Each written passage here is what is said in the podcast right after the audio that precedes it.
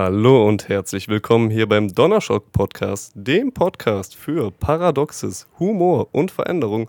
Heute live aus Malaysia gesendet. Hinter mir sitzt der Aaron Bironski, den habe ich hier in einem Hostel aufgegabelt und der wird uns hier beim Intro Gesellschaft leisten. In der heutigen Folge hatte ich einen ganz besonderen Gast am Start und zwar den lieben Jani Jeckel. Und der Jani hat innerhalb von einem Monat 100.000 TikTok-Follower dazu gewonnen mit Themen wie Persönlichkeitsentwicklung, Unternehmertum und äh, ja, mit verschiedenen Tools, die uns im Alltag dabei weiterhelfen, uns selbst zu verwirklichen oder ja, neue Fähigkeiten zu neue Fähigkeiten zu erlangen und so weiter. Ich wünsche euch ganz viel Spaß bei der Episode und bevor es losgeht, alle nochmal den Like-Button penetrieren und tschüss! Donnerschock das war sehr effektiv. Ja, du bist ja 20 Jahre alt erst, ne? 20 Jahre jung, sag ich mal. Genau, ja. Wie alt bist du? Äh, da, ich bin äh, 27, glaube ich. Doch, 27. Ah, okay. Da fühle ich mich schon ziemlich alt. Ja, ach, geht ja. Also, naja, 27 ist jetzt. Da bin, naja, wenn du jetzt im Master bist, äh, ich bin dann auch mit, hoffentlich mit 26 bin ich, bin ich durch im Studium. Ja, du hast, ähm, hast du direkt angefangen zu studieren nach der Schule? Nee, ich habe ähm, nach also ich habe mein Abi in 2020 gemacht. Ähm, und dann habe ich erstmal, weil man, ich habe, also kann ich einfach sagen, ich habe 1,3 in Niedersachsen gemacht. Ähm, Glückwunsch. Und ja, vielen Dank. ähm, aber das, also um in, ich studiere Medizin und um in Medizin reinzukommen, reicht leider 1,3 nicht. Ähm, auch wenn Niedersachsen im Verhältnis so ein relativ gutes Abi hat und ein relativ angesehenes Abi, ähm, mhm. dann reicht das leider nicht ganz. Was man machen kann, ist, dass man dann noch so Medizinertests dahinterher schiebt. Den, da gibt es zwei. Die habe ich beide gemacht. Den einen sehr erfolgreich, den anderen sehr wenig erfolgreich. Und ähm, genau, dann habe ich, dafür musste ich halt lernen, dann in dem, in dem Jahr Pause, was ich gemacht habe, ich habe schon mal ein Pflegepraktikum gemacht und ich habe vor allem in dem Jahr halt dann auch angefangen, Social Media zu machen, was ja. ich mir ewig vorgenommen habe, aber nie wirklich, nie wirklich so die, die Überwindung, nie immer irgendwelche Ausreden gehabt, nie richtig, ähm, ja, immer noch so Ängste, die einen so ein bisschen davor zurückgehalten haben. Und habe ich Social Media gestartet und das lief sehr gut. Und ja, jetzt habe ich einen Uniplatz bekommen, studiere ähm, hier in Düsseldorf Medizin und ja, mach, habe jetzt so meine beiden, meine beiden Babys sozusagen. Ja, auf jeden Fall echt äh, geistesgestört. Mit 20 Jahren, ähm, ich habe nochmal nachgeguckt, mehr als 10.000 YouTube-Follower und 200.000 auf TikTok. Ne? Ähm, also erstmal Glückwunsch dazu, muss man auch erstmal schaffen. Ähm, wieso hast du denn damit überhaupt angefangen oder warum tust du, was du tust? Vielleicht in beiden Bereichen sogar. Warum äh, gerade dieses Studium und ja, warum diese Arbeit auf TikTok? Das ist, ist tatsächlich eine sehr, sehr geile Frage. Ähm, Geil. Weil, weil ich mir da äh, ehrlich gesagt echt viel Gedanken darüber gemacht habe. Und ähm, bei mir ist mir ist klar geworden, dass ich eigentlich so seitdem ich 14 bin oder 13, 14 bin ich so in diese in diese Persönlichkeitsentwicklungsschiene so ein bisschen reingerutscht. Und ähm, da geht's ja, da geht's, also ich glaube, ganz viele kommen in so Persönlichkeitsentwicklung rein, weil sie denken, okay, ich will irgendwas haben, ich will in irgendwas besser sein, ich will in irgendwas kann, häufig kommt es ja darauf zurück, dass wir mehr Status, Anerkennung, Geld, was auch immer haben wollen, rutschen da so rein. Und ähm, dann merkt man irgendwann so im Verlauf, okay, eigentlich ist es gar nicht, eigentlich sind es gar nicht die Dinge, die mich glücklich machen, ähm, sondern ganz andere Dinge. Aber dadurch rutscht man dann, bin ich so über die Jahre über verschiedenste Themen so in die Persönlichkeitsentwicklung reingerutscht. Und wenn man dann natürlich so Persönlichkeitsentwicklung konsumiert, dann tut man das ja immer von anderen YouTubern, von anderen TikTokern, von irgendwelchen anderen Autoren. Und ähm, es gibt ja diesen Spruch, so man, man äh, ist so der Durchschnitt der fünf Menschen, mit denen man am meisten Zeit verbringt. Und dann war es bei mir halt immer irgendwo auch so dieser Drang da, dass ich sage, okay, ich möchte das, was ich lerne, auch mit anderen Menschen teilen. Mhm. Einfach um irgendwie auch einen Mehrwert zu schaffen, um Menschen auch zu finden, die sich für den gleichen, die genauso nerdig drauf sind wie ich und sich für den gleichen, für das gleiche komische Zeug interessieren. Ähm, und dann irgendwann hat sich bei mir so rauskristallisiert, dass ich dieses, also ich habe erstmal angefangen mit TikTok. Äh, ich habe erstmal angefangen mit TikTok, weil ich eine Modemarke hatte mit zwei Kumpels. Mhm. Und äh, die hieß damals Sidejob, also Nebenjob, ähm, Sidejob Hannover. Und die haben wir dann promoted auf TikTok. Und als wir die dann aber geschlossen haben, die Modemarke, weil ich bin studieren gegangen, ein anderer Kumpel ist studieren gegangen in Valencia, der dritte Wissen München. Ja. Ähm, und für eine Modemarke muss man schon so ein bisschen auf einem Platz sein und irgendwie äh, sich da austauschen können. Deswegen haben wir gesagt, okay, Jungs, äh, war mega geil, aber dann lassen wir das erstmal. Und dann habe ich den TikTok-Account übernommen. Ich glaube, da hatte er so schon so 20.000, aber auch nicht, aber auch durch Videos, die ich gemacht habe, auch in dem Style, wie sie jetzt immer noch sind. Mhm. Ähm, und dann habe ich den TikTok-Kanal tatsächlich so innerhalb von drei, vier Monaten, drei Monaten, glaube ich, auf 100.000 gebracht und dann noch mal drei Monate auf 200.000. Ja, und jetzt bin ich hier und ganz am Anfang des Jahres hatte ich eigentlich angefangen mit YouTube. Als, und mein Vorsatz, mein Jahresvorsatz, das steht immer noch äh, vom letzten Jahr auf so einem mhm. Zettel, den habe ich bei mir zu Hause, ähm, dass ich ein Video auf YouTube pro Woche machen möchte und ganz gar nicht auf die Zahlen gucke, nicht gucke, was irgendwer sagt, nicht gucke, ja. wie viele Klicks, wie viele Abonnenten, wie viel, sondern ein Jahr, jede Woche ein Video und dann schauen wir mal, wie es aussieht, schauen wir mal, was wird, schauen wir, wie viel Spaß ich daran habe und äh, ja, so habe ich, so habe ich damit angefangen. Genauso mache ich das auch. So, ich möchte, ja. oder ich habe mir vorgenommen, ich möchte 40 Folgen im Jahr 2023 irgendwie auf die Beine stellen. Ja. Ähm, bisher läuft es ganz gut. Aber bei ähm, TikTok möchtest du mir also erzählen, du machst das jetzt äh, nicht für Geld und Statussymbole, sondern äh, aus dem Grund, dass du dann das Wissen mit anderen teilst und das ist dann so eine intrinsische Motivation oder habe ich dich da jetzt falsch verstanden? Ich glaube, ähm, äh, warte mal, wie heißt denn das Buch? Es gibt ein Buch, worin es darum, genau, da geht es darum, dass man, dass man sagt, man hat immer, wir haben Menschen haben immer zwei Motive. Ein, ein schönes Motiv, so dieses auch bei klassisch bei Ärzten, mein Motiv ist, ich möchte Menschen helfen. Ja. Und dann immer noch so dieses bisschen dunklere, unser eigentliches, ernst, so richtiges Motiv und das vielleicht als Arzt vielleicht Status, Anerkennung, Geld, Erfüllung, ein cooler Arbeitsalltag, was auch immer, worauf man halt, was man so, was man so priorisiert, worauf man Wert legt im Leben. Und natürlich ist es am Anfang, sieht man, okay, Influencer verdienen total viel Geld und ähm, da kriegt man Fame und die Leute finden cool, was man macht und man kriegt Bestätigung. Und natürlich habe ich aus diesen Gründen gestartet irgendwo, auch, also auch gestartet. Ähm, es war so eine gute Mischung aus, okay, ich habe Sachen, die mich interessieren, die ich teilen möchte und ich sehe hier eine Möglichkeit, noch irgendwie mehr aus mir zu machen. Das ja. probiere ich mal aus. Ähm, und das Problem ist aber halt, finde ich, dass ähm, irgendwann, also jetzt, man kriegt irgendwann nicht mehr Anerkennung oder Status oder was auch immer. Und ich habe, also ich habe auch nicht das Gefühl, dass ich jetzt groß irgendwie dadurch ähm, diese, diese Vorteile gehabt hätte. Und dafür ist es zu viel Zeit und zu viel Arbeit, die man da reinstecken muss, als dass man sich nur durch diese Motive, nur durch diese Motive motivieren lassen könnte. Ja, das bringt dann ähm, irgendwann auch nichts mehr, wenn dann wieder äh, irgendwie genau. in dein Handy guckst und dann sind 50 neue Follower da und dann hast du ja schon 200.000, denkst du so, ja, okay. Genau, denkst du so, okay, oder ähm, ja, aber also gar nicht mal das, dann, also es ist halt wirklich so die Tage, wo ich dann, ich habe jetzt angefangen, um 5.30 Uhr morgens aufzustehen, weil ich gesagt habe, okay, ich möchte mir von 5.30 Uhr, also dann irgendwie von 6 Uhr bis 8 Uhr nehme ich mir die Zeit und mache da Social Media. Und okay so ein, weil sonst um 8 Uhr startet bei mir die Uni und dann kann ich eigentlich den Tag durchlernen ähm, und dann nehme ich mir die Zeit für Social Media, die musst du dann richtig nehmen, weil sonst, es kommt immer mehr Stoff hinterher. Da, also das ist wie so ein endloses Ding, wo man lernt und lernt und lernt. Und dann aktiv zu sagen, okay, jetzt schiebe ich Social Media dazwischen, was vielleicht gerade, wenn eine Klausur ansteht, nicht so die Priorität hat, das ist schon sehr schwierig. Und solche, so Sachen, so das so zu priorisieren und zu sagen, okay, ich bleibe da so committed, ich mache jeden Tag einen TikTok, ähm, ich mache das auch, wenn negatives Feedback kommt. Das schafft man, glaube ich, nicht nur durch diese Motive, aber sie sind auf jeden Fall da, also gar keine Frage. Ja, und jetzt hast du ja natürlich schon gewisse Kennzahlen erreicht und ähm, ja, bei YouTube ist es ja so, dass man durch die Werbeeinnahmen direkt äh, von YouTube auch äh, profitieren kann, bei TikTok ja nicht. Ja, ähm, wie genau. kapitalisierst du dann aktuell von TikTok und wie viel kann man dann jetzt damit überhaupt verdienen? Oder wie viel verdienst du damit?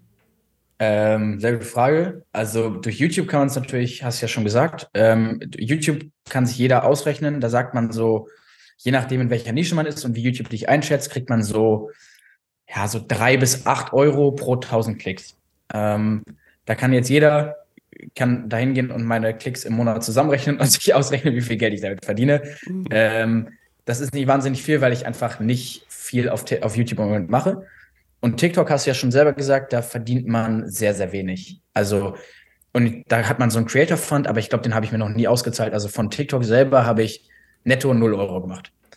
Ähm, und wodurch man Geld macht, sind dann natürlich Kooperationen.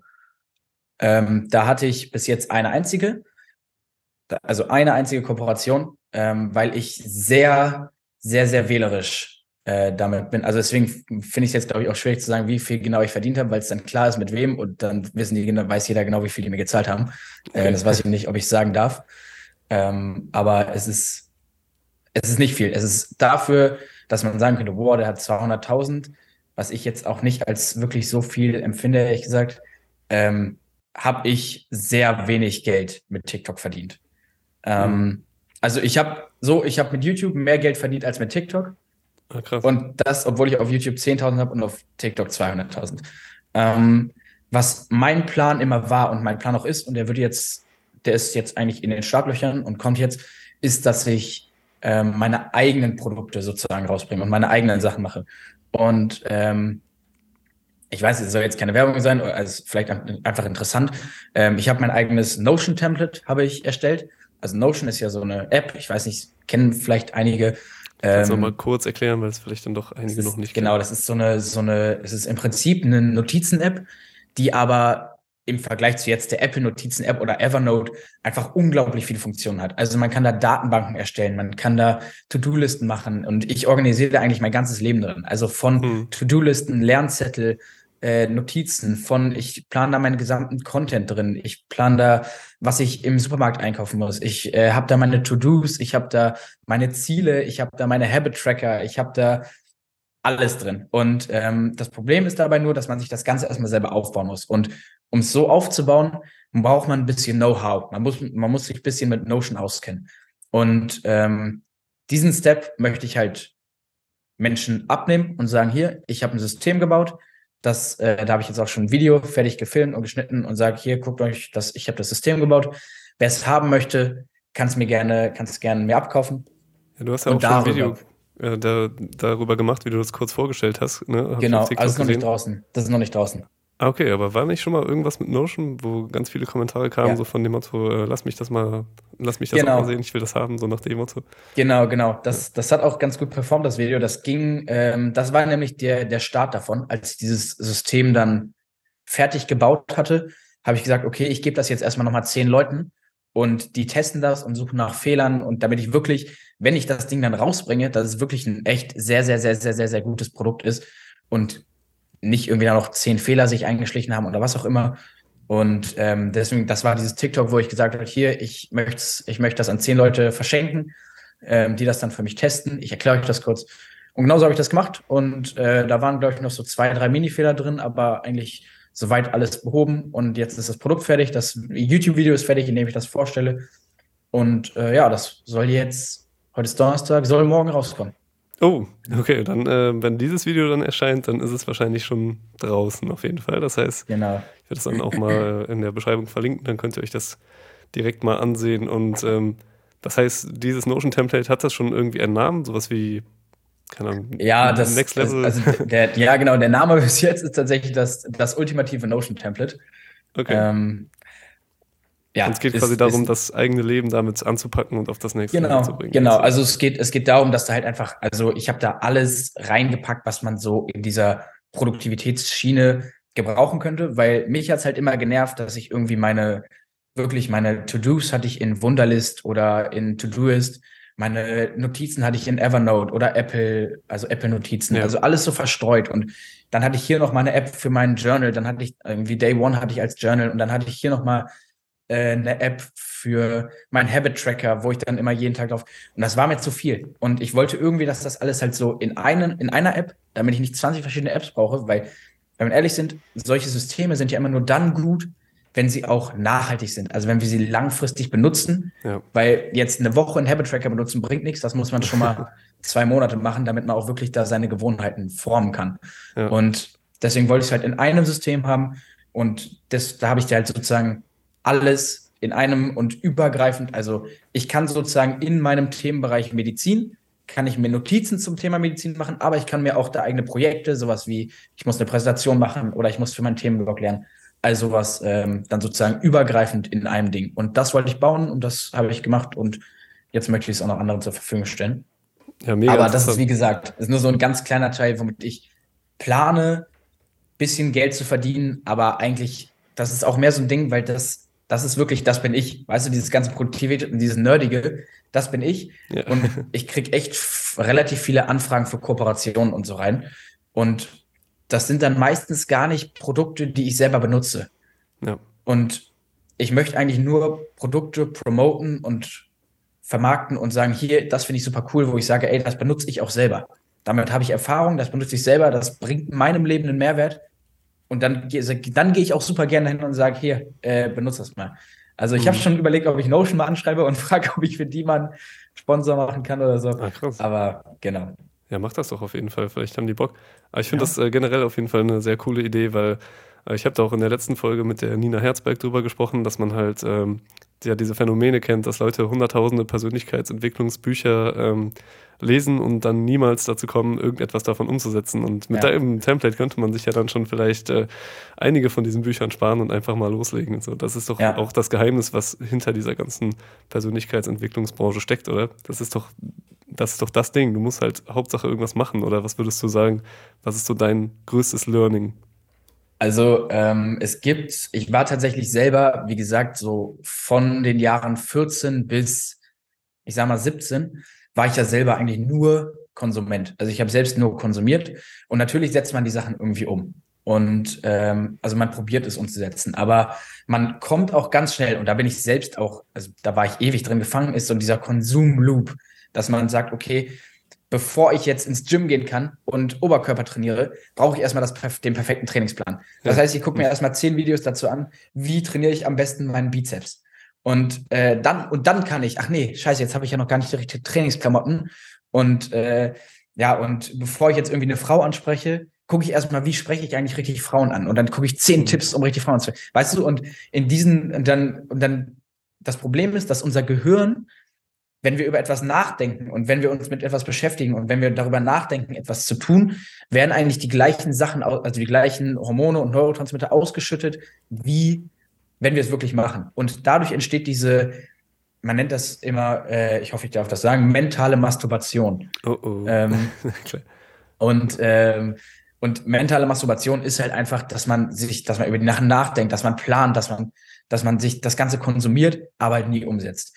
Und das ist eigentlich so das Gefährlichste, was man, oder was heißt gefährlichste, das ist jetzt in Anführungsstrichen gefährlich, ne? Aber das ist schon eins der größten Learnings, dass man ein Buch liest, ein Video guckt und nebenbei sich Notizen macht und gar nicht mal, das, das habe ich jetzt verändert, dass ich nicht Notizen darüber mache, okay, Kapitel 1 geht darum, Kapitel 2 geht darum, sondern dass ich sage, Kapitel 1 geht darum und dann eine Spalte mit, das nehme ich dafür für mich mit und das setze ich daraus um. Und dann ja. trage ich es direkt in meine To-Do-Liste für die Woche ein. Und dann trage ich es in meinen Kalender ein. Und so äh, kommt man da, glaube ich, so ein bisschen raus. Und das hat ja. mir sehr geholfen. Wobei ich schon, ähm, ich denke, man kann schon sagen, dass diese mentale Masturbation in irgendeiner Art und Weise gefährlich ist, weil für mich geht es jedenfalls im Leben äh, um Entwicklung und darum weiterzukommen. Und ich finde auch, wenn man so ein bisschen philosophisch in die Natur guckt, alles wächst die ganze Zeit und gedeiht und entwickelt sich weiter ja. und verbessert sich.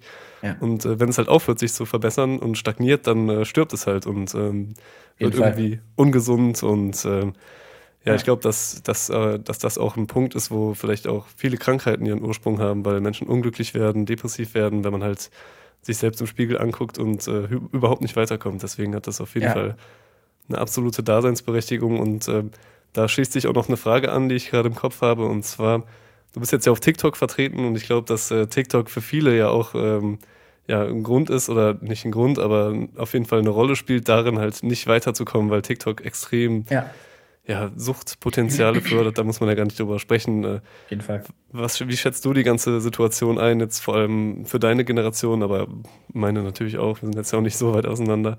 Ja. Äh, was sind die Auswirkungen so von TikTok und Social Media allgemein? Ähm, naja, also da sind, das sind natürlich, deswegen habe ich darüber hab ich auch nachgedacht, dass es natürlich irgendwo ein zweischneidiges Schwert ist, ähm, dass ich sage, ich mache TikTok über, äh, ich mache TikToks über Persönlichkeitsentwicklung, ähm, aber erreiche damit ja sozusagen die Menschen, die auf TikTok scrollen.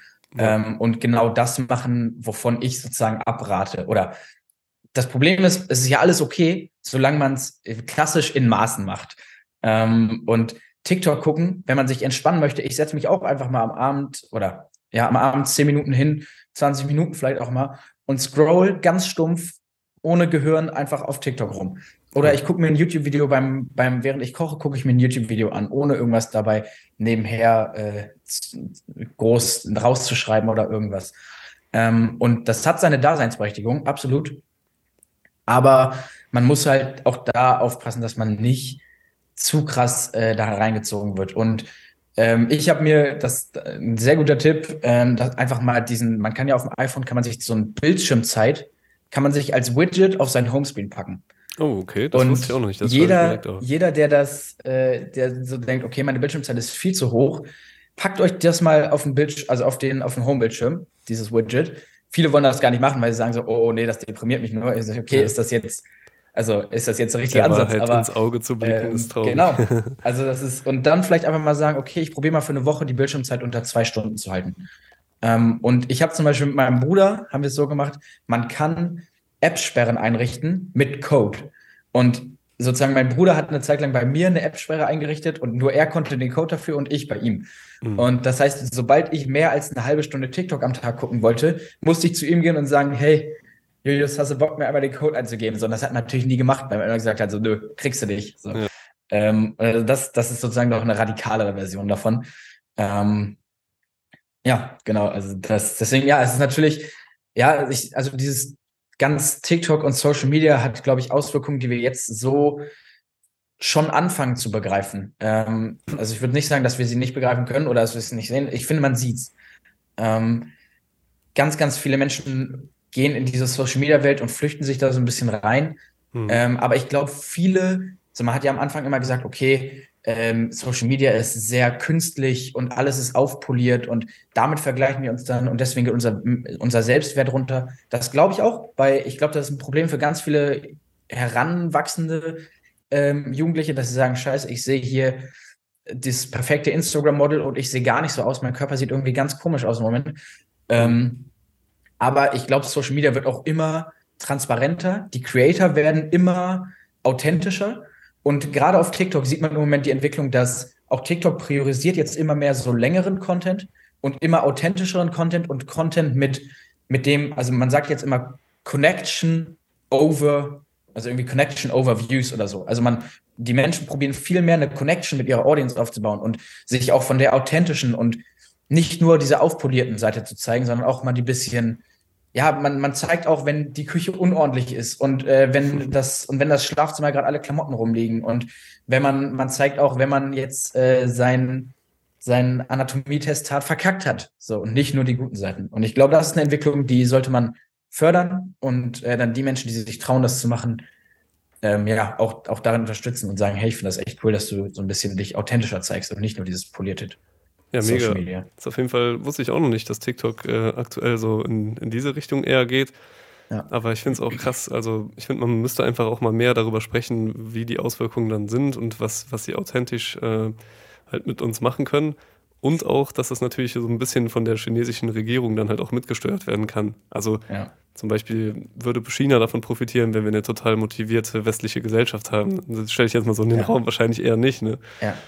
Deswegen äh, wird es auch ja, Dazu habe ich auch gesehen, äh, dass ich, ich, ich kenne die Person nicht, die das gesagt hat, aber es war in irgendeiner Fernsehshow, hat er das gesagt.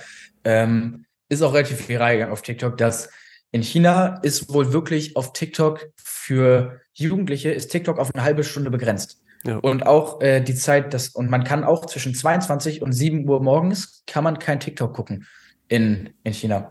Ähm, oder zumindest die Jugendlichen nicht.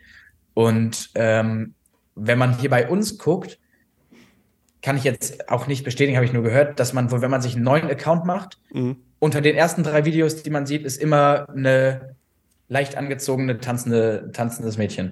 Ja, das ähm, ich, und das, das soll wohl, soll wohl irgendwie so in, in China soll das nicht so sein. Deswegen ja, also ich glaube auf jeden Fall, äh, ich habe ja auch ganz viel zu Dopamin-Detox, habe ich Videos gemacht und gesagt, was das für Auswirkungen auf uns hat.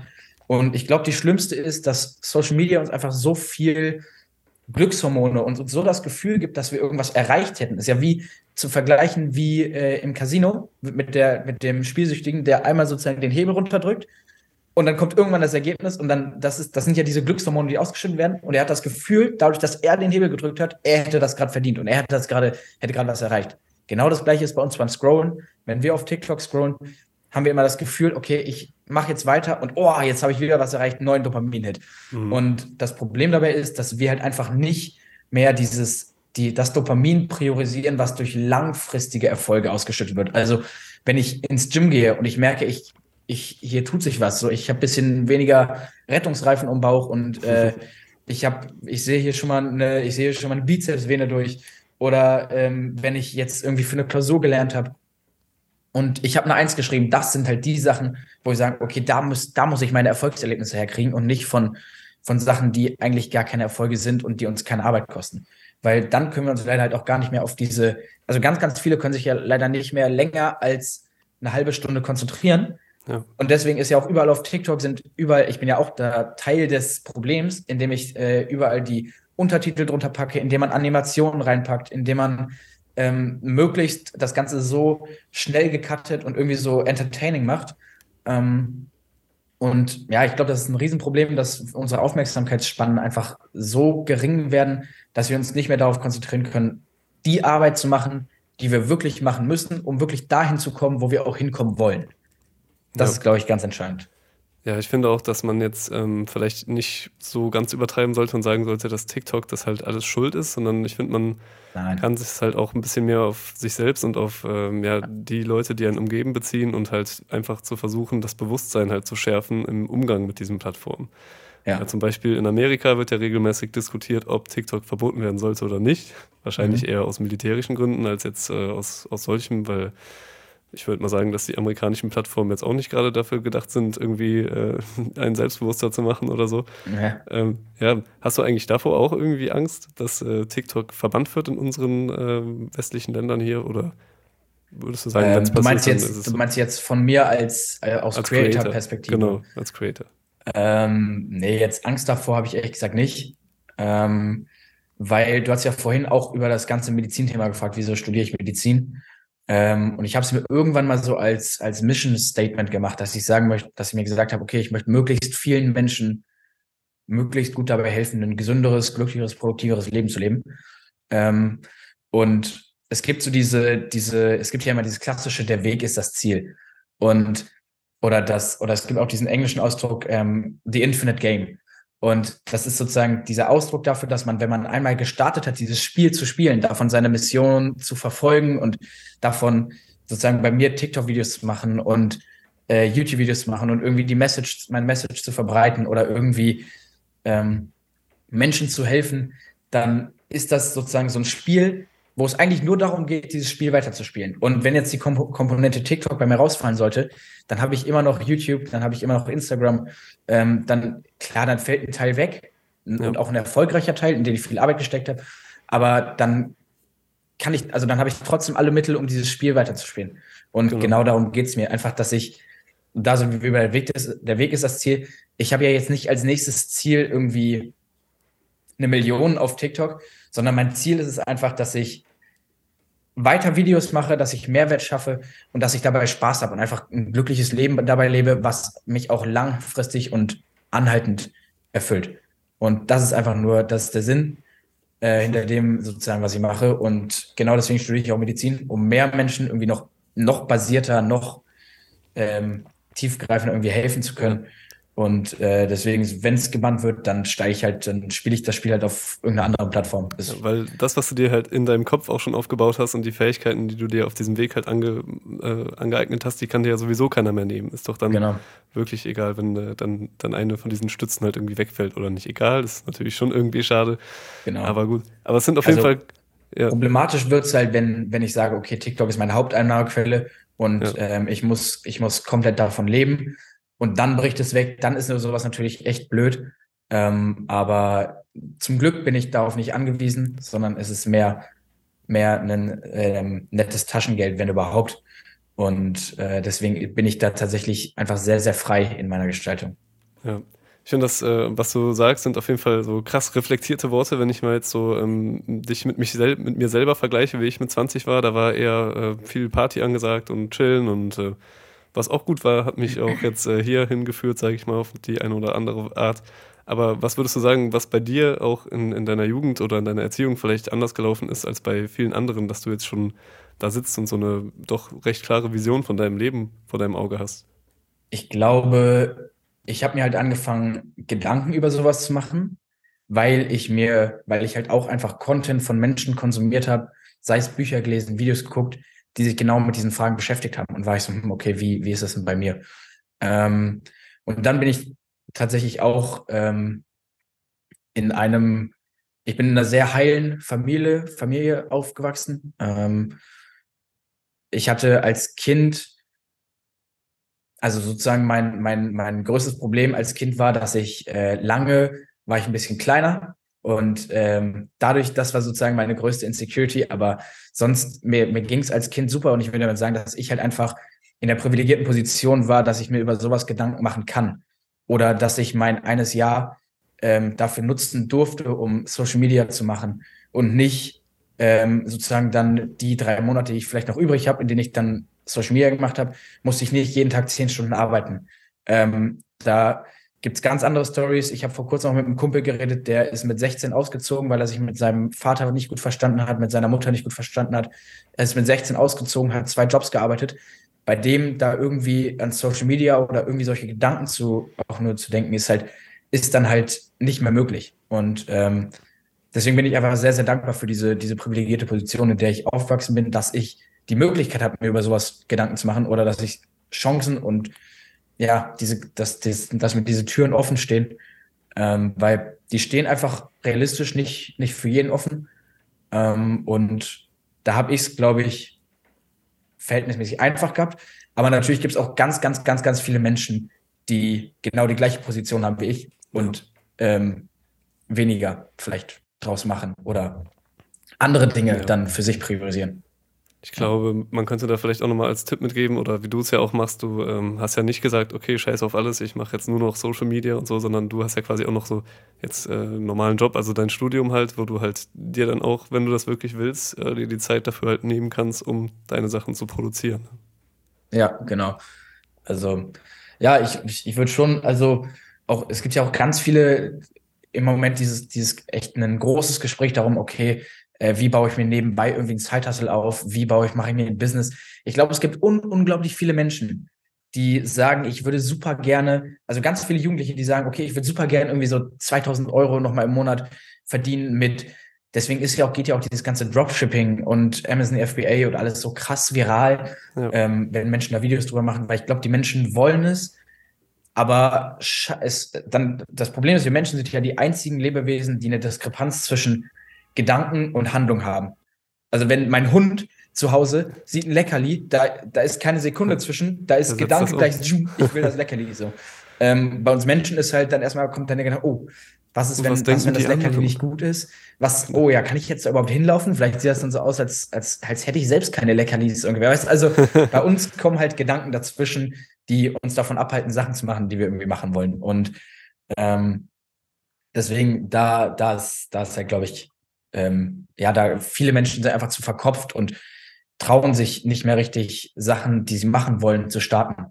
Ähm, ja. Genau wie bei mir es ewig bei TikTok so war. Also gar keine Frage. Oder YouTube. Ich habe mich ja auch lange einfach nicht getraut, YouTube und TikTok zu machen, weil ich Angst hatte, was andere Menschen sagen.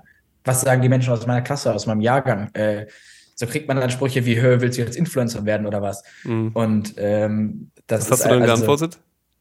Ich habe die Sprüche ehrlich gesagt nie richtig bekommen, ähm, weil ich, also durch dieses Glück, dass ich ja die Modemarke gestartet hatte, dann war der Spaß auf 20.000. Ähm, und während der Modemarkenzeit konnte ich immer noch so sagen, nee, nee, wir machen das nur als Marketing für, für unsere Modemarke.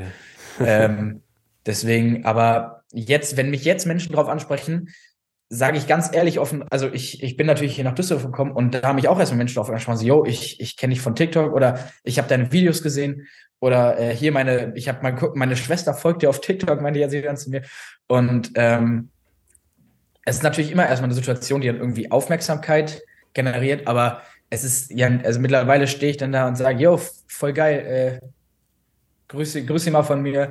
Ähm, ja. Super cool. So, ja, oder wie fandst du das Video? Oder also, das sind ja auch einfach alles nur Menschen, jeder hat seine eigenen eigenen Unsicherheiten, jeder hat seine eigenen Sachen, wo er sagt, ey, das, ich hoffe, da spricht mich niemand drauf an, ich hoffe, das sieht keiner. Ähm, und bei dem einen ist es vielleicht ein TikTok-Video, wo man, wo man sagt, oh, das ist ja unangenehm. Aber ich glaube, solange man Videos macht, wo man auch hintersteht und solange man Sachen macht, wo man sagt, das finde ich cool ja. und egal, was andere Menschen sagen, ich finde das cool, dann ist ja auch total egal, was andere Menschen denken. So. Genau, aber ich glaube, da muss man sich halt schon auch so ein Mindset aufbauen über die Jahre dann, äh, ja. Ich weiß das auch noch von mir, ähm, bei den ersten Podcast-Folgen halt, wo, keine Ahnung, dann guckst du auf YouTube und hast halt 50 Abonnenten oder so ja. und machst aber schon einen Podcast. Also, hä, wer, wer, will, wer interessiert sich denn für deinen Müll-Podcast? Der ist doch voll scheiße. Das stimmt, dann, stimmt. Ja, du musst es halt so gerne machen, dass dir das scheißegal ist, was andere Leute darüber äh, denken und dann geht das halt auch irgendwann von den Zahlen her in, in eine Richtung, die sich dann auch äh, ja, für dich irgendwann mal lohnen kann. Ne? Ja, das Problem ist halt auch einfach, dass egal was man macht, egal was man startet, am Anfang ist man einfach schlecht. Ja. Also wenn ich mir meine ersten Videos angucke, die sind einfach, die sind nicht gut, die sind nicht unterhaltsam, die sind vielleicht ein bisschen informativ, aber ich hätte nach zwei Sekunden auch weiter gescrollt. Und man muss sich halt einfach leider am Anfang erlauben, schlecht in etwas zu sein. Und also das ist halt so das Problem mit allem, ähm, dass wir versuchen, irgendwie möglichst diesen Weg darum zu finden, diese, um diese Zeit, in der man einfach schlecht in was ist.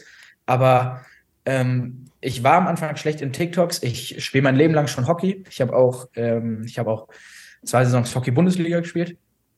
Und jetzt schaffe ich es einfach aufgrund des Studiums nicht mehr, da die äh, fünfmal Training die Woche zu machen. Das kriege ich aber zeitlich nicht hin.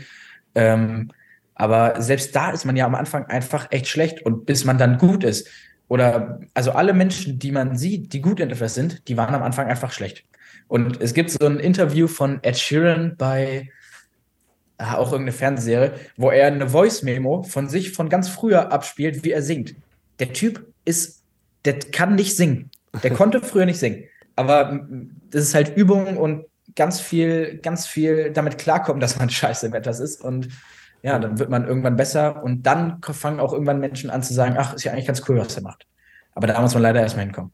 Ja, das äh, auch. Und ich glaube, wir brauchen davon gerade in Deutschland sehr viel mehr Leute, weil irgendwie wenn man jetzt zum Beispiel auf Reisen ist und man spricht gerade mit Amerikanern oder so und man erzählt denen halt, dass man irgendwas macht, dann sagen die nicht so, ja. oh, wie peinlich, sondern die pushen einen richtig und das ist mega ja. geil und die freuen sich voll und sagen so, oh, mach das doch auf Englisch. Und ich sage, ich kann kein Englisch. Doch, dann lernst du das auf dem Weg und so. und äh, ja, ja.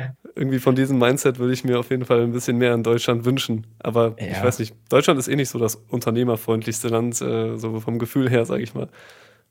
Ja, also ich glaube halt nicht, dass ähm ich glaube, dass wir in unserer Gesellschaft nicht gerade darauf gepolt werden, Unternehmer zu werden. Ähm, Warum oder, nicht? Ja, also ich glaube, das fängt halt einfach, das, also das Problem ist, dass du, ich finde ich finde es auch immer Quatsch zu sagen, ähm, dass so viele in Social Media so dieses 9 to 5 so runter machen. Ja. Wenn wir ehrlich sind, ist 9 to 5 halt genau das und dieser, der klassische Angestelltenjob ist genau das, was Deutschland so stark macht. Dass wir einfach Menschen haben, die, die die Sachen anpacken, die im System halt einfach funktionieren und glücklich damit sind. Das ist, das ist essentiell, das, das können wir nicht, das können wir nicht schlecht reden. Ähm, ich glaube aber auch, es gibt einfach ganz viele Menschen, die da bisschen, die, die, für die das vielleicht nicht der perfekte Weg ist. Und die werden halt nicht gerade darin unterstützt, einen anderen Weg zu gehen. Ja. Ähm, wenn man was Eigenes macht oder wenn man was startet, dann ist das immer erstmal schwieriger, als wenn man sagt, okay, ich, ich gehe die klassische, den klassischen Weg von Schule, Studium und dann arbeite ich von 30 bis 65 so ungefähr. Mhm. Ähm, das ist der sichere Weg. Das ist auch der Weg, der natürlich für die vorherigen Generationen immer super funktioniert hat ähm, und einfach auch sicher ist. Es ist nur vielleicht nicht der Weg, der jeden am glücklichsten macht, aber das muss halt einfach jeder für sich ehrlich die Frage selbst beantworten. Ähm, aber natürlich könnte, also natürlich wäre es cool, wenn man Menschen, die versuchen, etwas Eigenes zu starten und was aus sich zu machen, mehr Support entgegenbringt, als dass man sie wie Menschen behandelt, die so ein bisschen so aus dem System ausbrechen oder so. Ja. Aber ich muss sagen, da das entwickelt sich meiner Meinung nach auch immer mehr in eine Schiene, wo man sagt, okay, äh, vielleicht haben, hat unsere Generation auch gar nicht mehr so Lust darauf, ähm, 40 Jahre den gleichen Job zu haben. Mhm. Weil, also, ich höre von immer mehr Menschen, dass, also, ältere Menschen sagen ja immer, boah, die Menschen von heute, die Jugend von heute, die haben Ansprüche, wenn sie in ihren ersten Job kommen und fragen dann direkt, okay, und wie ist das mit Elternzeit und wann kann ich, wie viel und wie viel kriege ich dann netto und äh, wie ist damit und wie ist hiermit und wie viel Urlaub und kann ich da vielleicht mal das draufschlagen? Und da, die kommen einfach aus einer anderen Zeit. Da, also früher, wenn du Arzt geworden bist, da hast du dir nicht ausgesucht, welche, in welche Facharztrichtung du gehst. Du hast die genommen, die frei war. Du hast die genommen, wo gerade der, der, das, die Nachfrage hoch war und das Angebot am Fachärzten am dünnsten war. Und da bist ja. du damit halt glücklich geworden. Ähm, das heißt, dass man, man, ich finde, man kann auch nicht immer erwarten, dass jeder unsere Position versteht, einfach weil sie aus einer ganz anderen, ganz anderen Position herauskommen. Ähm, aber ja, also ich sag mal, das, das ganze, das ganze Schulleben, der Schulalltag, der bringt dich auch nicht wirklich dazu, dass man sagt, äh, ich, also in der Schule ist es ja zum Beispiel so, dass wir für Fehler, wir vermeiden Fehler, wir versuchen Fehler, um alles zu vermeiden. Wenn ich jetzt hier ein Video mache und ich sage, und ich hier rangehen würde und sagen würde, ich, ich will keinen Fehler machen, das wäre ja fatal. Dann machst du gar ähm, kein dann, Video. Dann, würde, dann hätte ich keine Videos, dann würde ich nicht vorankommen. Und vor allem sozusagen dieses, diesen Gedankengang zu ändern, von Fehler sind das, was ich unbedingt vermeiden möchte, zu Fehler sind etwas, was mich eigentlich nur stärker macht und was mich eigentlich, woraus ich lernen kann. Also das klingt immer so, so ja, du sollst aus Fehlern lernen, das klingt immer so 0815-mäßig, aber es ist ja wirklich so, ja. dass wir einfach sehr gut aus Fehlern lernen können. Ähm, und aus, wenn ein Video nicht performt, merke ich, okay, warum performt das nicht, warum performt das jetzt gut? Oder wenn ich etwas, wenn ich, wenn ich irgendwas, irgendwas falsch mache, ähm, natürlich lernen wir aus Fehlern und sozusagen dieses Fehler machen, das zu befürworten, befürworten und das zu unterstützen, das fehlt halt leider so ein bisschen. Ja, äh, da hätte ich auch noch einen Zusatz dazu, nämlich jetzt mit dem Finger, sage ich mal, auf Deutschland zu zeigen und zu sagen, hier ist es total schwierig, Unternehmer zu sein, bringt halt, halt auch nicht weiter, weil dann ähm, muss man halt entweder das Land verlassen und irgendwo anders glücklich werden oder halt mit den Spielregeln hier irgendwie klarkommen. Und es gibt halt schon viele Fall. Menschen, die das geschafft haben und ähm, ja klar, da kann man viel meckern und genauso wie mit den alten Generationen zum Beispiel, ähm, die hatten nicht mal die Möglichkeit, überhaupt irgendwas zu machen. Ich habe letztens noch mit meinem Opa, mit meinem Opa gesprochen und ja. äh, bei ihm war es halt so, dass äh, sein Vater ihm gesagt hat, du wirst Metzger. Und damit ja. war die Entscheidung gefallen für Damit war fertig. 50 Jahre in seinem Leben. Also von daher diskutieren wir doch schon auf, auf einem sehr hohen Niveau. Ja, ja, ist schon meckern auf hohem Niveau. Und ich glaube, wir in Deutschland haben ja auch einfach das Glück, dass wir ähm, nicht wie in den USA für unser College bezahlen müssen, also für unser Studium. Also ich würde sagen, die ganze Frage zwischen studiere ich, studiere ich nicht, was mache ich, die würde ich mir noch sehr, sehr viel mehr stellen, wenn ich in den USA leben würde, weil da zahlst du ja horrende Summen an Geld, um studieren zu dürfen und musst das danach dann erstmal abzahlen in dem, in, in dem, in dem ähm, Job, in dem du dann bist und in dem landest oder wofür du dich entscheidest.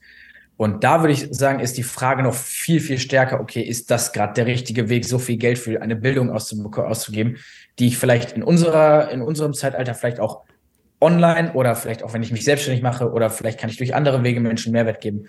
Oder vielleicht ist das auch gar nicht, was mich glücklich macht. Keine Ahnung. Also auf jeden Fall, da würde ich es mir noch sehr viel mehr stellen, die Frage. Aber da haben wir in Deutschland echt Glück, dass wir wissen, eigentlich, ja, wir zahlen Semestergebühren, aber Wissen bekommen für eigentlich umsonst.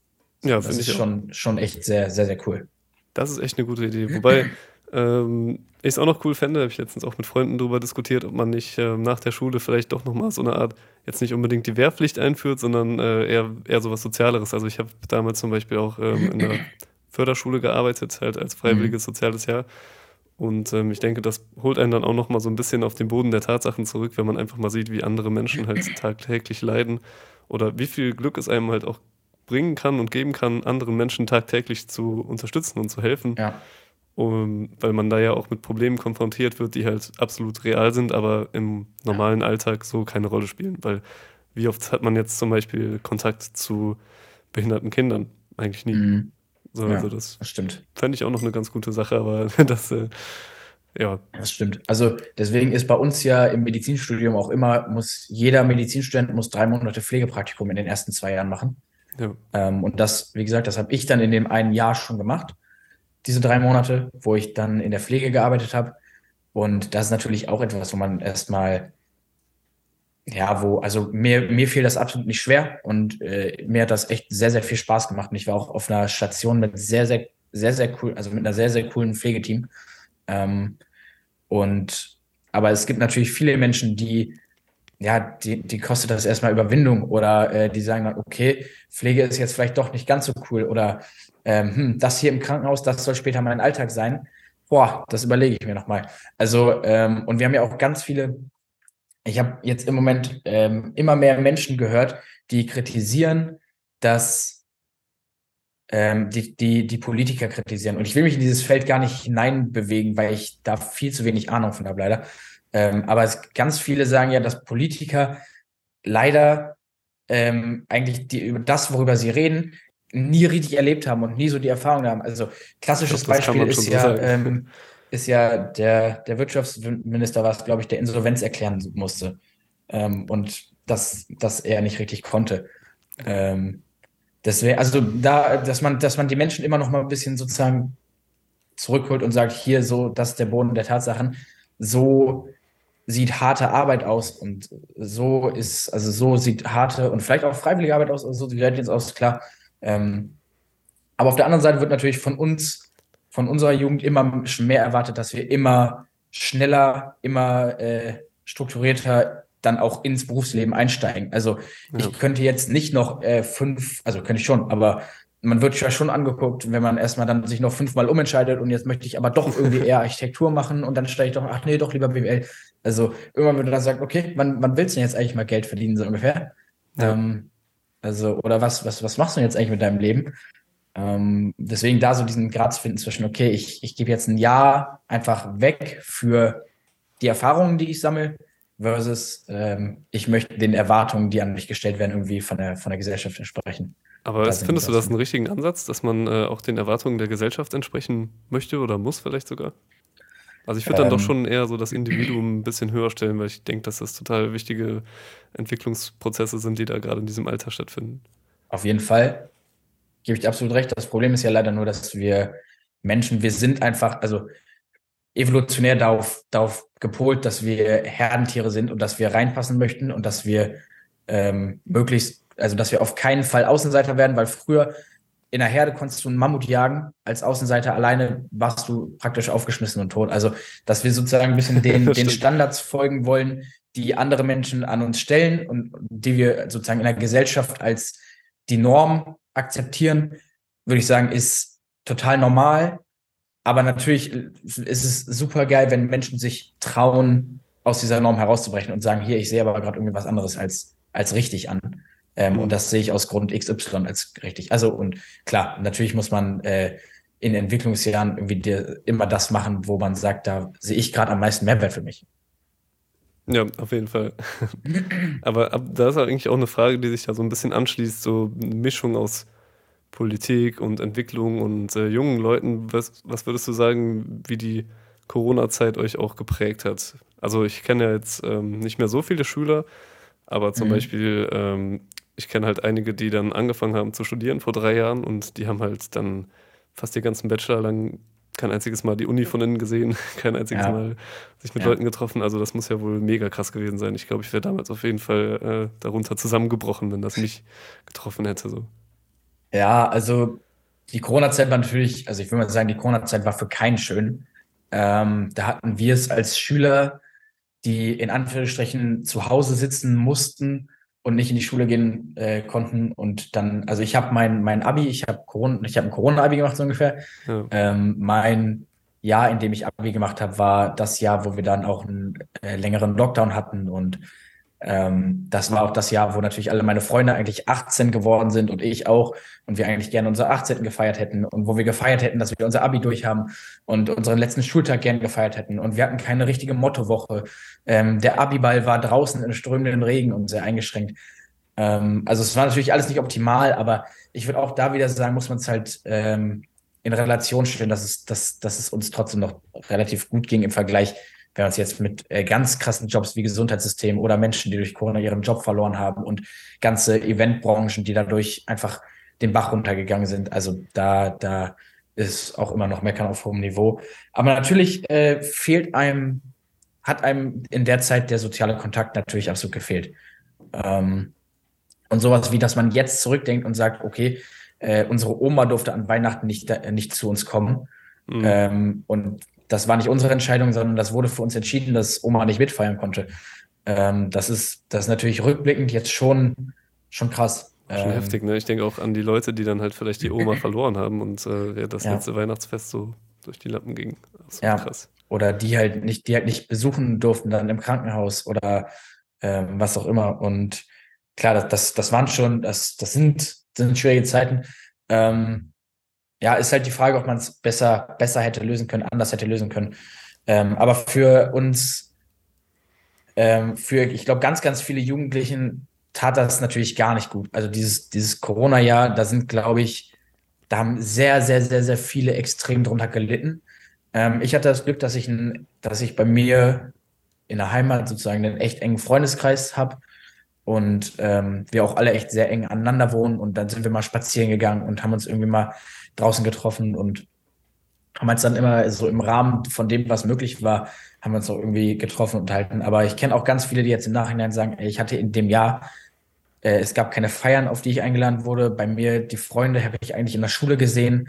Ähm, mein, mein Hockey, also bei mir ist meine letzte Jugendsaison wurde gecancelt. Ich konnte kein Hockey mehr spielen. Ähm, der Ausgleich hat mir gefehlt. Und das macht natürlich, also wenn man normalerweise es gewohnt ist, fünfmal die Woche Hockey zu spielen und sich zu bewegen und Freunde zu sehen und dann auf einmal das Leben so krass runtergefahren wird, das macht natürlich Dinge mit einem. Ähm, und ich hatte super Glück, dass mir es in der Zeit verhältnismäßig echt gut ging.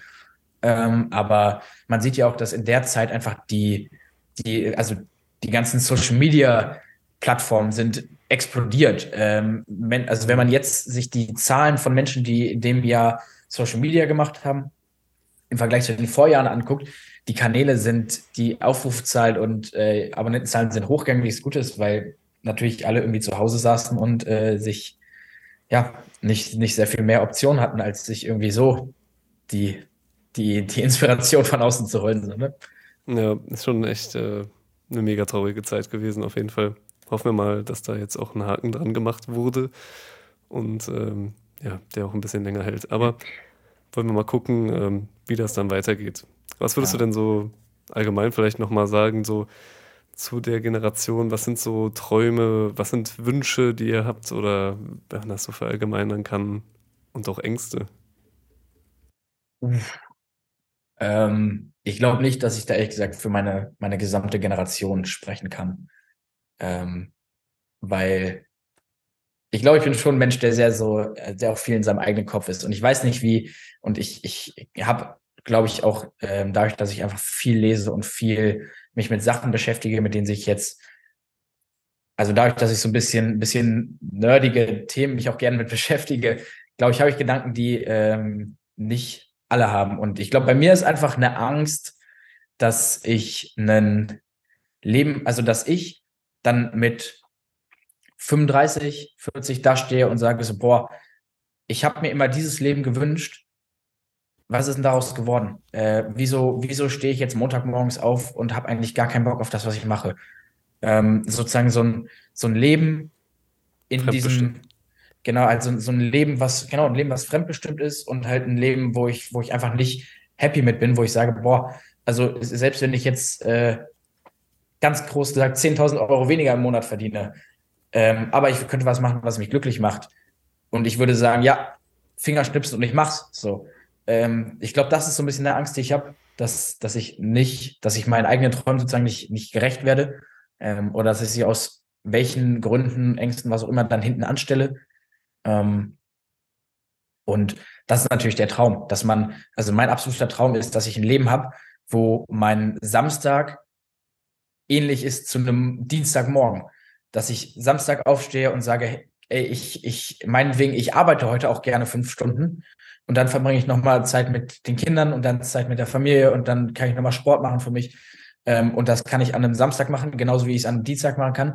Und ich setze mich gerne und auch wenn ich dann an einem Montag zehn Stunden, zwölf Stunden arbeite, wenn ich dann da stehe und sage, boah, das hat mir richtig Spaß gemacht, dann mache ich das super gerne. Ähm, aber ich habe halt Angst, dass ich irgendwo reinlande, wo ich sage, okay, ich acker hier jetzt äh, von 26 bis 50, um in eine Position zu kommen, wo ich dann am Ende sage, okay, jetzt habe ich mein Leben gearbeitet und eigentlich hat es mir gar nicht so viel Spaß gemacht. Also hat es mir gar nicht Spaß gemacht. Ich glaube, das ist so, das ist so Angst und Traumvorstellung von der Zukunft so in, in einem. Aber ist das dann überhaupt äh, damit zu vereinbaren, sage ich mal jetzt, äh, so ein ganz klassischer Arzt zu werden? Weil ich glaube, dann ähm, würde sich ja so ein Samstag oder ein Sonntag schon großer, schon unterscheiden von einem Dienstag. Also Auf jeden Fall. dann da in so einem Klinikalltag oder eher nicht? Ähm, ich würde sagen, das muss ich für mich entscheiden, je nachdem, wie viel Spaß mir der Klinikalltag macht ähm, und was genau ich in dem Klinikalltag mache. Und ich glaube, es ist sehr situativ. Wenn du ein cooles Team hast, was funktioniert, ähm, was, wo es Spaß macht, in einem Fachgebiet, was dir Spaß macht, ähm, dann stehst du auch gerne auf und sagst, okay, ich mache wieder, ich mache jetzt wieder was Cooles. wenn du aber, wenn du halt aufstehst und sagst, boah, jetzt bin ich in der Notaufnahme und die Menschen rennen mir die Bude ein und jeder schreit rum und ähm, das Team ist gar nicht koordiniert und auch irgendwie mit, mit den anderen Menschen verstehe ich mich nicht so gut. Natürlich hat man dann da keine Lust drauf. Ähm, die Frage ist, zu welchem, zu welchem Ausmaß man das selbst bestimmen kann.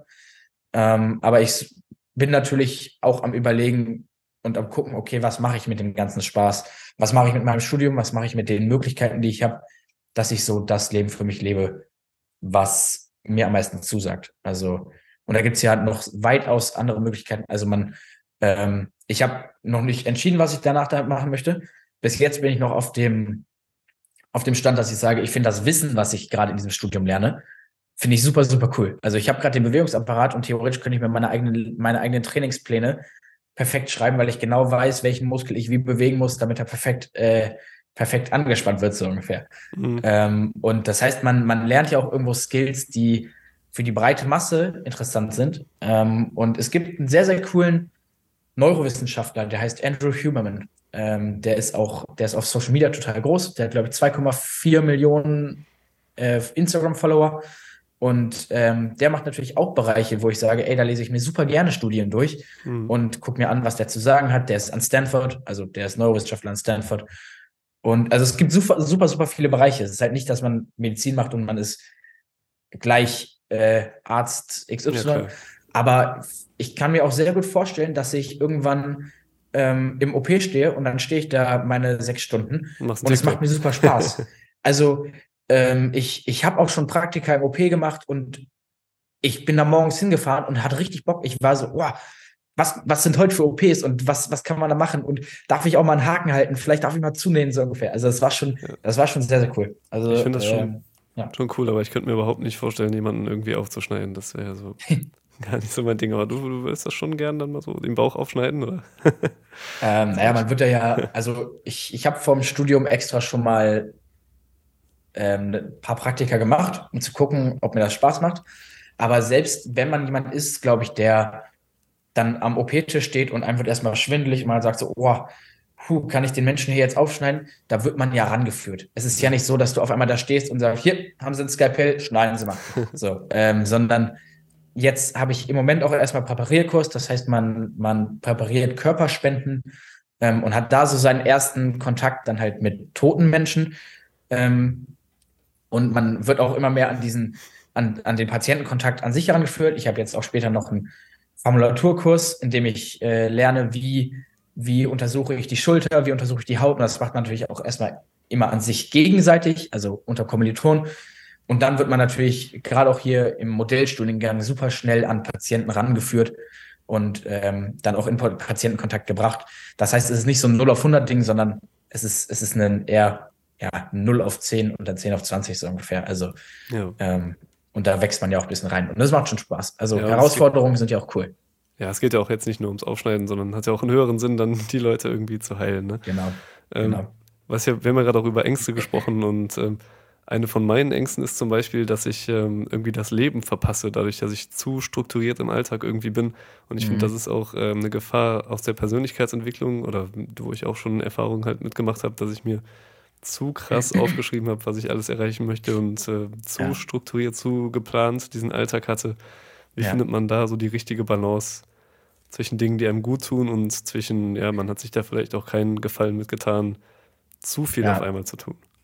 Ja, also, puh, das ist super schwierig. Ähm, ich habe vor kurzem einen Podcast gehört, ähm, der heißt Diary of a CEO mit Stephen Bartlett. Ähm, so, also so der Podcast, den ich eigentlich jedem Menschen empfehlen würde, ist super cool. Da sind so die größten Persönlichkeiten und, und also Unternehmer und Gäste. Und da war Gary Vaynerchuk. Ich weiß nicht, ob der dir was sagt.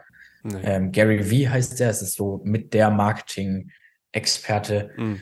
ähm, auf Instagram und TikTok und überall. Also der ist, der ist unglaublich gut. Ähm, und der hat halt auch in dem Podcast gesagt, okay, er bereut es schon, einfach mal in der Jugend und im Studium und wo auch immer nicht, dann, also dass er dann gesagt hat, okay, er, er arbeitet doch eher nochmal an der, was hatte sein Vater, einen Weinshop. Er hat dann eher am Weinshop gearbeitet, als auf die Party zu gehen. Oder ähm, und ich glaube, da muss man so ein bisschen die Balance finden.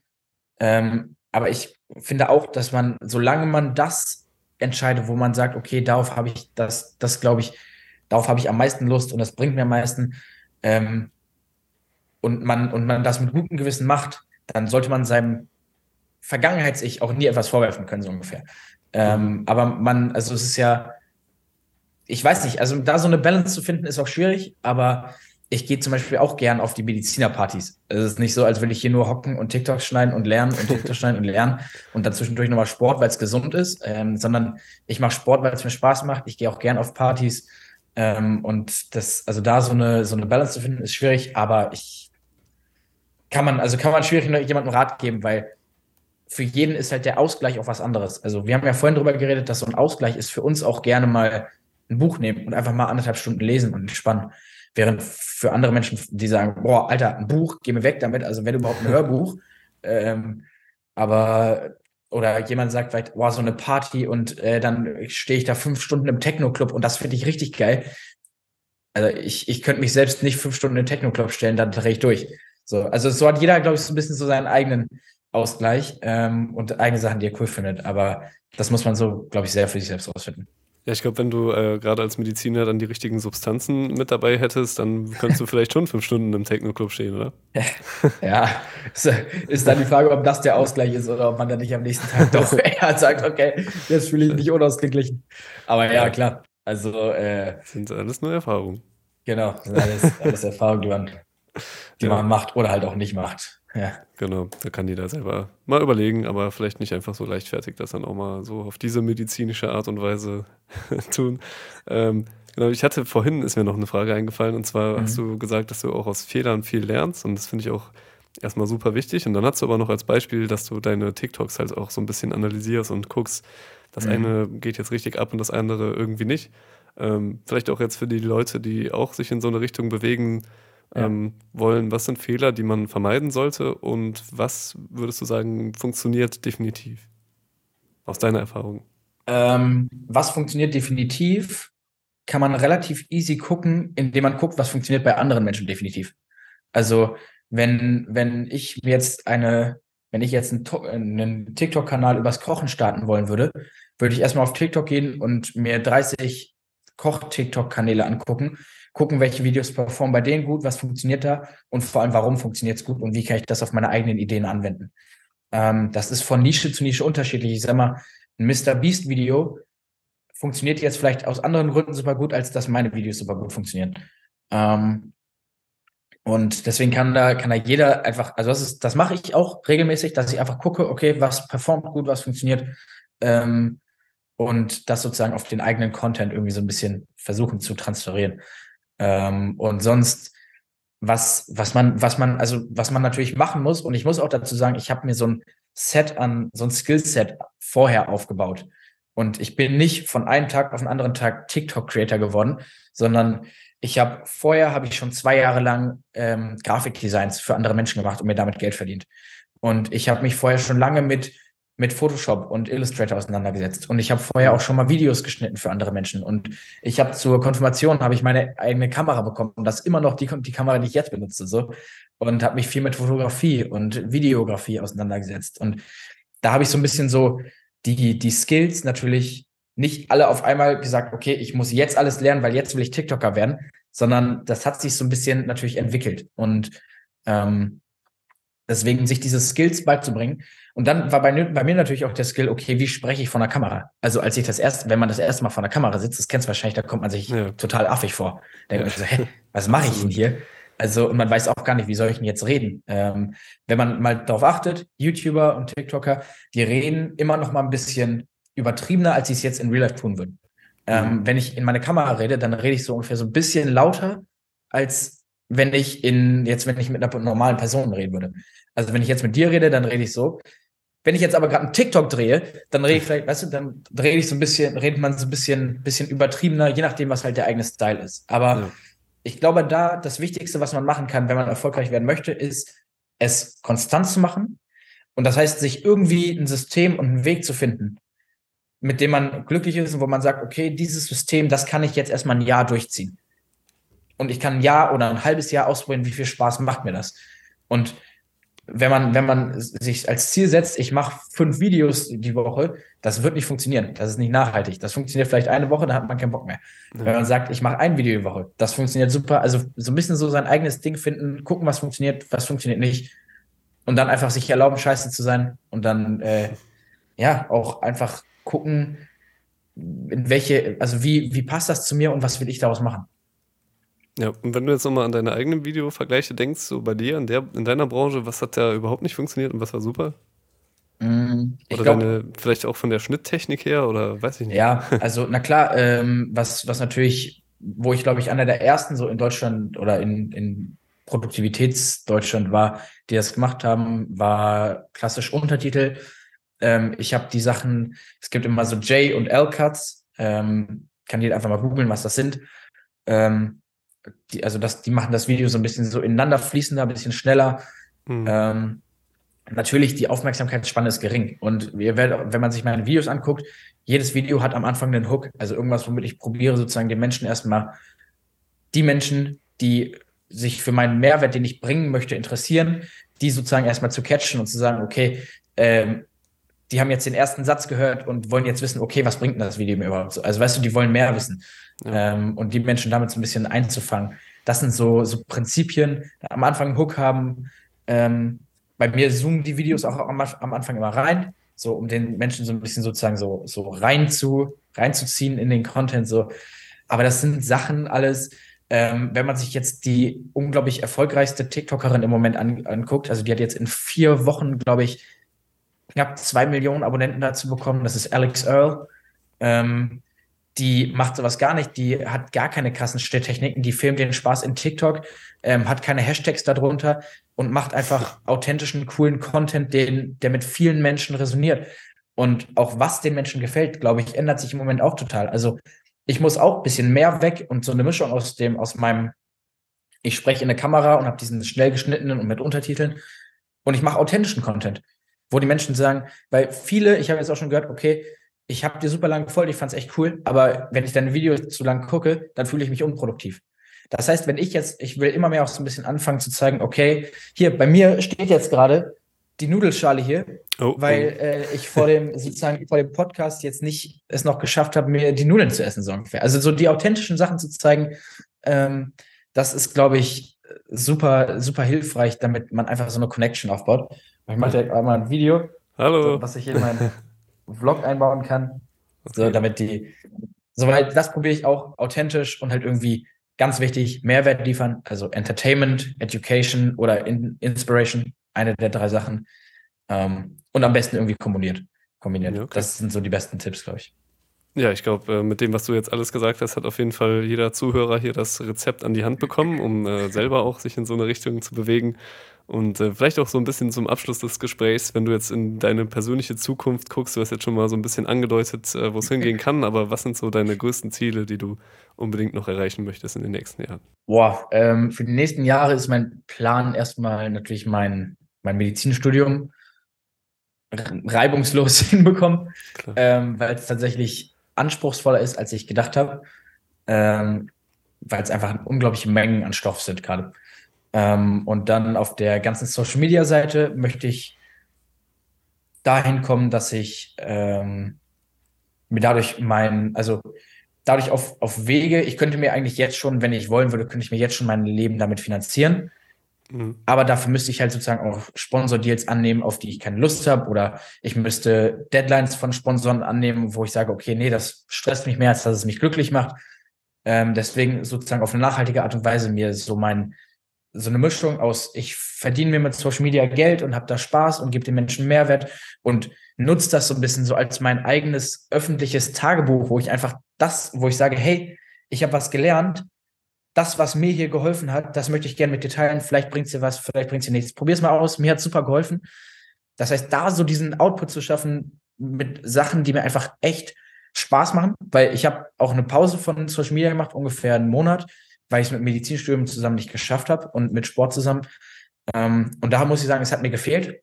Ich, mir macht das unglaublich Spaß. Es ist so ein bisschen wie so öffentliches Journal, in dem ich eigentlich so meine Learnings einfach teile ja. und das weitermachen, vielleicht damit noch Geld verdienen, aber halt mehr einfach so diesen, das Spiel weiterspielen. Also und einfach dann in den nächsten Jahren gucken, in welche Richtung geht es dann ganz, ganz langfristig, aber eigentlich mehr den Prozess so zu, zu genießen und einfach die Position zu genießen, in der ich bin. Ja, mega.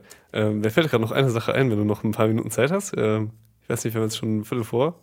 Ja, also puh, äh, muss, muss jetzt bald, bald einmal, einmal okay. los, aber äh, klar, eine Klasse gerne kannst du noch. Ich weiß nicht, ob das eskaliert, aber ich äh, habe noch gerade an mein Lieblingsvideo von dir gedacht, nämlich das mit den äh, luziden Träumen. Ah, okay. Ähm, was hast du da noch für Erfahrungen gemacht? Weil das Video ist jetzt ja auch schon wieder ein bisschen her und äh, hast du da noch ja. weitergearbeitet? Ja, also ich hab's, ich habe das tatsächlich gemacht und es hat auch echt cool funktioniert. Ähm, ich habe es jetzt, ich habe es dann auch irgendwann, ich habe auch in dem Video gesagt, es ist, es ist sozusagen Arbeit, die man da reinstecken muss, damit das funktioniert. Ähm, es ist nicht Arbeit, es ist mehr sozusagen, dass man sich wirklich immer wieder darauf holen muss, okay, ich mache jetzt Reality-Checks und ich mache jetzt äh, und ich schreibe jetzt Traumtagebuch. Und das sozusagen eine Priorität zu machen oder das zu sagen, ich mache das wirklich, ähm, das, das muss man machen. Und das habe ich irgendwann nicht mehr gemacht. Und okay. äh, im Moment mache ich es nicht mehr. Im Moment habe ich, also habe ich schon ab und zu äh, luzide Träume, einfach so, weil ich, glaube ich, jetzt so mein Gehirn so drauf gepolt habe. Ja. Ähm, aber nicht, ich mache es jetzt nicht mehr gezielt groß, nein. Also kurz als äh, Erklärung, luzide Träume sind ja so Klarträume, in denen man dann halt ähm, träumt, aber bemerkt, dass man träumt und diesen Traum genau. dann steuern kann oder erleben genau. kann, was man äh, möchte. Und deswegen, was, was machst du denn dann am liebsten so? Ähm, boah, sehr unterschiedlich. Ähm, aber ich habe tatsächlich dann an, also man macht natürlich erstmal die Sachen, die Spaß machen, also fliegen und also ein ganz Spaß, wo man denkt, okay, das probiere ich erstmal aus. Aber ich muss auch sagen, dass luzides Träumen nicht gleich luzides Träumen ist. Ähm, diese Stabilität vom Traum reinzukriegen, dass man ihn wirklich kontrollieren kann, das muss man erstmal üben. Ähm, und ihn dann auch wirklich also es ist nicht so, man bemerkt es einmal und zack, ähm, ich habe einen krassen Traum, sondern die werden dann auch, je mehr man übt, werden sie auch länger. Ähm, aber man, man kann die unglaublichsten Sachen da im Traum machen. Also man kann natürlich alles machen, was Spaß macht. Man kann, ähm, man kann fliegen, man kann ein Date mit seinem Traumpartner haben, man kann, ähm, man kann theoretisch aber auch mit seinem größten Lehrer sprechen. Man kann, ich kann, ich habe tatsächlich auch schon mal eine, eine OP einfach gemacht im Traum, ähm, weil ich gucken wollte. Ja, nee. aber mein Unterbewusstsein weiß natürlich sehr viel mehr und ähm, aber dann dadurch kann man halt sowas üben. Ähm, man kann Bewegungsabläufe üben, man kann theoretisch kann, es gibt eine Story vom Eiskunstläufer, der seine Kur im Klartraum geübt hat ähm, und dadurch sozusagen die Muskel, die Muscle Memory aufgebaut hat. Ähm, also man kann unendlich viel machen. Ich glaube, dazu habe ich auch im Video mehr gesagt. Aber ja, ja. das würde jetzt, glaube ich, äh, den Rahmen ein bisschen sprengen, wenn ich da jetzt genau. sehr, sehr ja, viel drum erzähle. Da kann auch gerne jeder nochmal ähm, bei dir auf dem Kanal in das Video reinschauen. Kann ich auf jeden Fall auch jedem empfehlen. Und ähm, ja, ich würde gerne auch äh, noch eine ganz neue Folge darüber machen, wo man, könnte man ja theoretisch 90 Minuten darüber diskutieren, was hat das zu bedeuten. Auf jeden Fall. Sind das irgendwelche Astralreisen oder parallele Dimensionen? Da kann jetzt ja erstmal jeder selber zu Hause drüber nachdenken. Und ja. äh, genau, fürs Erste würde ich sagen, machen wir hier mal einen schönen Cut, ein schönes Ende. Äh, ich bedanke mich sehr, dass du dabei warst. Ich fand es sehr inspirierend und habe auch ein paar Dinge auf jeden Fall mitgenommen. Und genau, an die Hörer da draußen, macht's gut. Danke, dass ihr zugehört habt. Und wenn ihr jetzt immer noch dran seid, dann abonniert auf jeden Fall den Kanal. Das wäre das Mindeste. Und auf jeden Fall auch beim Janni vorbeischauen, wenn ihr ihn nicht schon längst kennt. Dankeschön. Ja, ganz lieben Dank, dass ich dabei sein durfte. Ähm, freut mich sehr. Und ja, das Gespräch über die 90 Minuten Klarträumen können wir auch sehr gerne noch machen. Geil. Ähm, ja, freut mich mal wieder. Und äh, sonst ja, wünsche ich dir und allen Hörern einen, einen sehr, sehr geilen Tag noch. Geil, Dankeschön.